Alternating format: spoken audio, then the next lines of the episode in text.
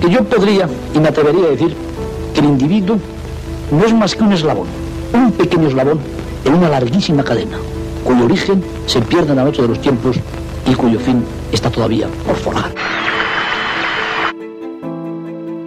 El aleteo de una mariposa se puede sentir al otro lado del mundo.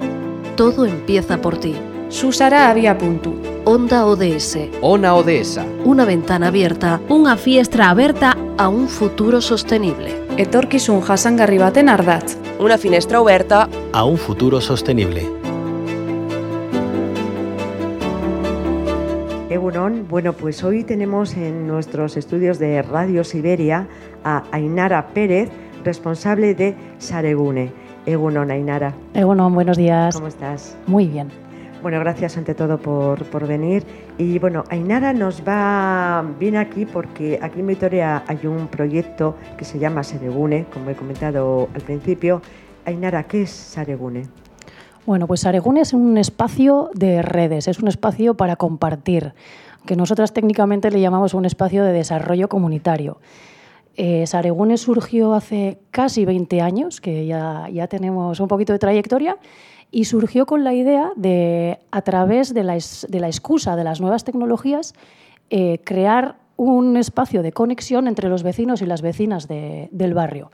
Pretendíamos que, que personas alejadas del, número, del mundo de la tecnología encontraran en Saregune un espacio para formarse en, en nuevas tecnologías a todos los niveles, bien eh, a nivel eh, laboral, eh, bien adquirir conocimientos para comunicarse con sus familias, eh, bien para hacer trámites del día a día, pero eh, de esa manera, ofreciendo esas formaciones y creando esos espacios, a su vez conseguíamos crear lazos entre las personas asistentes. ¿no? Estábamos muy dirigidas a la gente del barrio y seguimos estándolo también.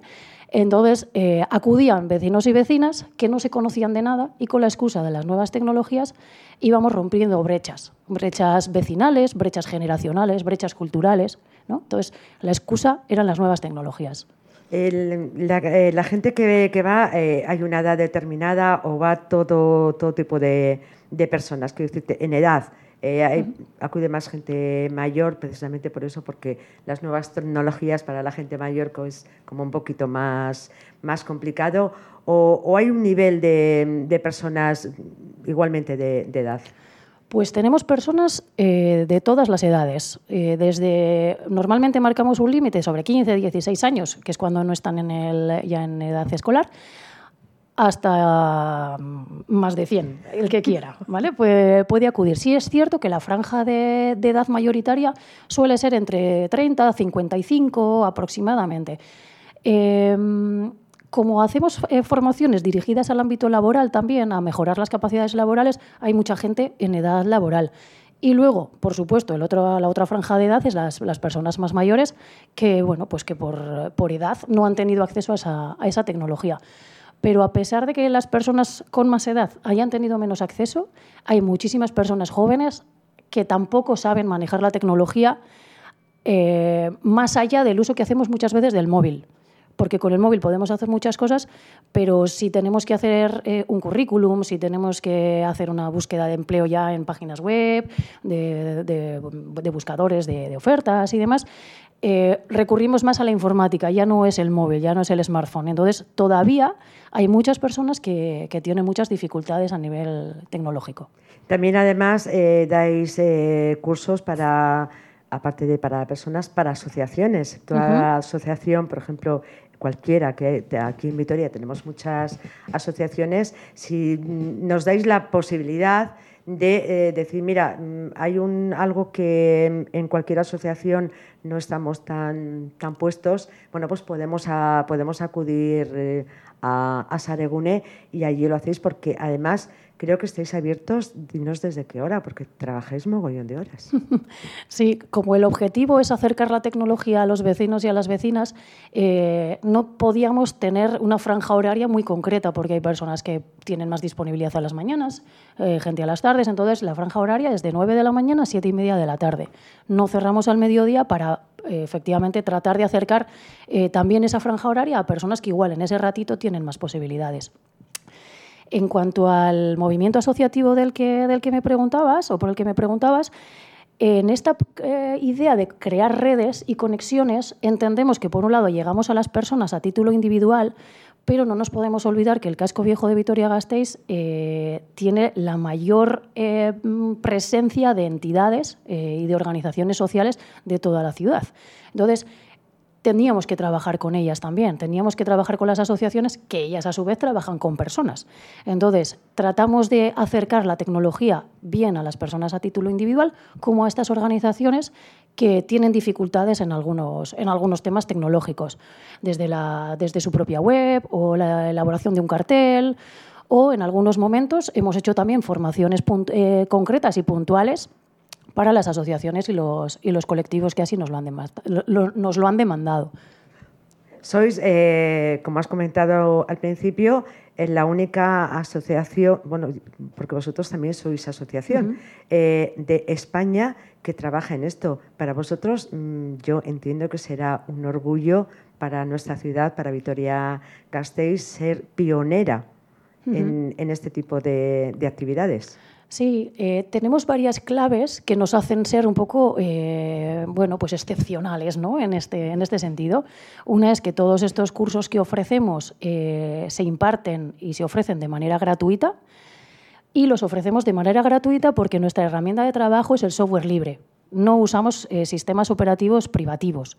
Entonces, tratamos de acercar la tecnología de manera abierta y de manera libre a todas aquellas personas que así lo desean, pero con herramientas que a su vez comparten nuestra propia filosofía de acercarlo a todo el mundo. Entonces, eh, nos hace ser un poco diferentes en, este, en ese sentido. Y no me quiero despedir o no me quiero dejar en el tintero eh, una cuestión muy importante, que es que eh, las personas que imparten estas formaciones, estos cursos, son personas que previamente eh, han pasado un periodo formativo con nosotras de 500 horas, es una formación de, la ANVIDE, del Centro Vasco de Empleo. Eh, entonces reciben una formación con nosotras de esas 500 horas en, temáticas súper variadas y después pasan a un periodo de contratación con nosotras. Y son ellos y ellas quienes en ese periodo de contratación se convierten en los profesores y las profesoras de los vecinos y vecinas que vienen a formarse. De esa manera nos convertimos en multiplicadoras de contenido. Tú puedes venir a un curso de iniciación a la informática porque no tienes conocimiento, te vas formando y ves en esta tecnología una posible oportunidad laboral. Haces el curso de Saregune de 500 horas y te conviertes durante un tiempo en profe de Saregune para luego ya dar el salto al, empleo ordinario y buscar una oferta de empleo en el mundo laboral.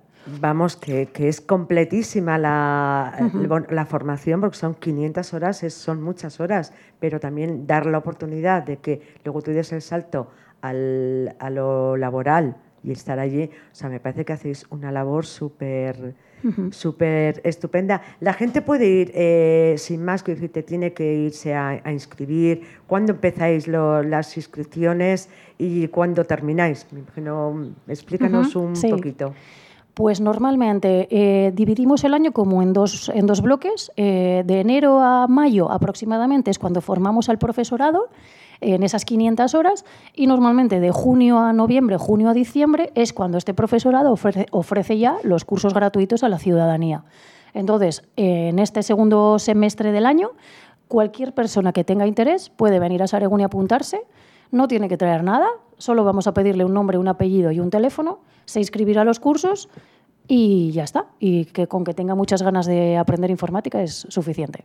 Bueno, pues me parece una labor eh, estupenda seguir adelante con ello porque a veces animan las, en las demás ciudades a, hacerlo y bueno, como sois pioneras, que os pidan un poquito de, información. Bueno, muchísimas gracias a Inara Pérez, responsable de Saregune, eh, a seguir adelante. Es que ricasco. Muchas gracias a vosotras. Es que ricasco. Transición ecológica. Economía circular. Igualdad de género. Empleo digno. Energía verdea.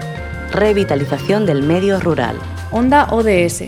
Tu espacio radiofónico para un mundo más justo. Más información en ondaods.org. Financiado por el Ministerio de Derechos Sociales y Agenda 2030, Gobierno de España.